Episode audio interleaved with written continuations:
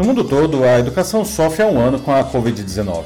No Brasil, com o avanço galopante da doença, governadores e prefeitos vêm adotando medidas mais severas para conter o vírus, incluindo fechar as escolas. O impacto na formação de crianças e jovens é inevitável, mas a educação sofre muitíssimo no nosso país desde muito antes da pandemia. De certa forma, grande parte do caos que vivemos se explica pelo desprezo histórico que o Brasil tem pela educação. Basta ver que esse debate atinge basicamente educadores e pais de alunos. O resto da população passa ao largo do tema, mas o fechamento de bares causa comoção nacional. É sabido que cidadãos bem educados fazem valer seus direitos e igualmente cumprem seus deveres. Não ficam esperando que o governo os salve de sua própria vida.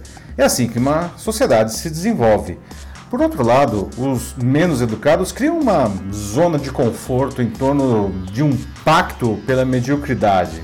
Se você me der o mínimo que eu preciso, eu não incomodo você e vou levando aqui a minha vidinha. Como não somos bem educados, diante de algo muito maior que nós, como uma pandemia, procuramos uma solução mágica, só que isso não existe, né? Então a gente nega os fatos, né? Afinal, o que os olhos não veem, o coração não sente, certo? Errado. Eu sou Paulo Silvestre, consultor de mídia, cultura e transformação digital, e essa é mais uma pílula de cultura digital para começarmos bem a semana, disponível em vídeo e em podcasts. A nossa má educação é, portanto, a principal causa desse negacionismo que jogou o Brasil nas mais profundas trevas que, para nossa desgraça, foram ampliadas pela pandemia. Não dá nem para dizer que foi azar, não. A gente plantou isso daí. Não é de se estranhar que o nível da educação no Brasil caia gradativamente desde o tempo da ditadura militar. Um povo mal educado é um povo mais dócil e facilmente manipulável. Mas com isso jogamos tudo no colo do Estado ou damos um jeito de, enfim, de responsabilizar o outro quando alguma coisa dá errada. E a gente espera que o mundo nos sirva e nos salve, não. Mas a gente dá muito pouco em troca, não.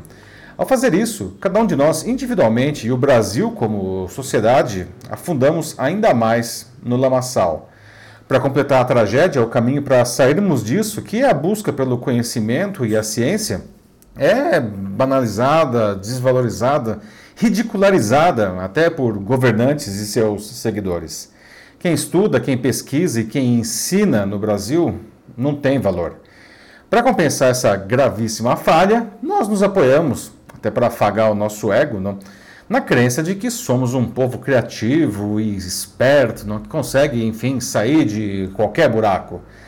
A verdade é que essa esperteza está muito mais para uma malandragem burra. Trabalhamos muitas horas mais que outros povos porque somos profissionais de baixa produtividade e baixa inventividade. E dói dizer isso, né? Mas a gente tem que encarar o problema de frente se a gente quiser corrigi-lo. Não? Somos ótimos seguidores de ordens, com pouca iniciativa. A gente foi educado desse jeito. Além disso, trabalhamos mal em equipe. Basta ver a enorme quantidade de chefes tóxicos e de puxadas de tapete na própria equipe que a gente ainda tem em pleno ano de 2021, não? Que fique claro, ao dizer tudo isso, eu não estou afirmando que nós somos um povo sem jeito ou condenado. Nada disso, muito pelo contrário. Mas estamos indo por um caminho muito errado há décadas, sem nenhuma perspectiva de melhora. Basta ver o Ministério da Educação, que está em coma desde que o Bolsonaro assumiu o poder, não?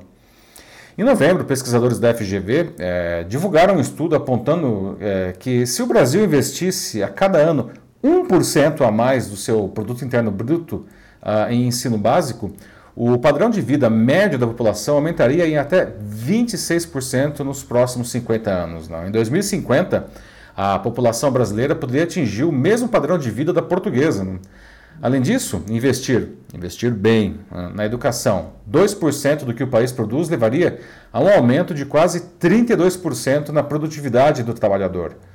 Um dos reflexos do nosso fracasso miserável nisso é justamente que, apesar do altíssimo desemprego por aqui, as empresas não conseguem preencher vagas que exigem qualificação profissional e competências específicas por causa da baixa qualificação média do brasileiro. É possível mudar esse quadro, mas isso exige trabalho sério e consistente, né, investimento e tempo. Podemos pegar como exemplo a evolução da Coreia do Sul. Não? Antes da Guerra da Coreia, que durou de 1950 a 1953, o, eh, o, país era um dos mais pobres do mundo, não? muito mais que o próprio Brasil da época. Após o conflito, o sul capitalista criou um plano de longo prazo de industrialização do país a partir de tecnologia estrangeira e de educação de alta qualidade para todo mundo. Não? O resultado é que, depois de cerca de 30 anos, a Coreia do Sul passou da sua, enfim, antiga situação miserável para ser um dos tigres asiáticos. Né? E não por coincidência, nessa pandemia agora que nós estamos passando aqui de Covid-19, o país ostenta um dos melhores resultados do mundo. A educação certamente tem uma função utilitária que é crítica para o desenvolvimento de uma nação. A gente estuda para aprender a fazer coisas e dessa forma, inclusive, melhorar de vida. Né? Mas não pode ser apenas isso. A educação também tem o papel de desenvolver em nós o amor pelo conhecimento, transcendendo o seu aspecto prático, digamos assim. Apenas alguém que goste de aprender coisas novas impulsiona a sociedade para um estágio superior, porque tem uma mente que é flexível e aberta à inovação.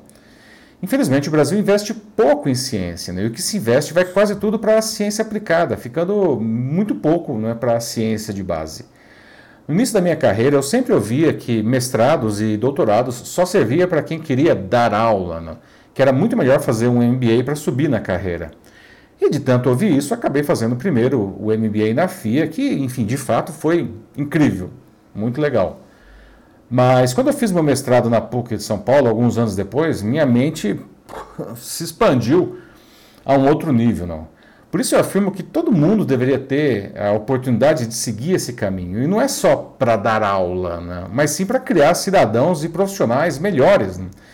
A gente precisa plantar em nossas mentes, desde a mais tenra idade, o amor pelo aprendizado. Eu vejo com muita tristeza crianças e adolescentes reclamando: por que estudar isso se nunca será usado?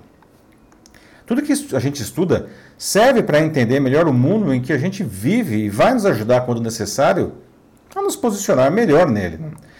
Apesar de ser um profissional da área de humanidades, né, quando eu cursava ainda no Colégio Mackenzie, a minha matéria preferida era física.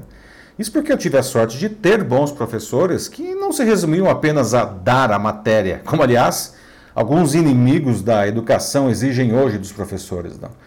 Um bom professor ele vai muito além e contextualiza o conhecimento na vida do aluno e na sociedade.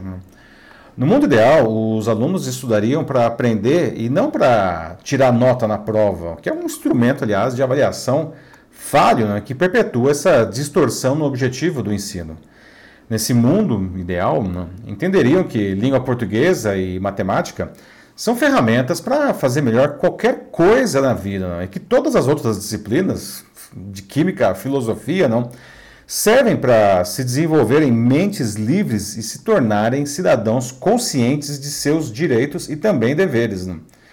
Todos nós, e não apenas os educadores, precisamos nos engajar pela melhora da educação. A gente precisa ser parceiro das escolas e dos professores, resgatando o seu valor e a sua autonomia e dando a eles condições para realizar um bom trabalho.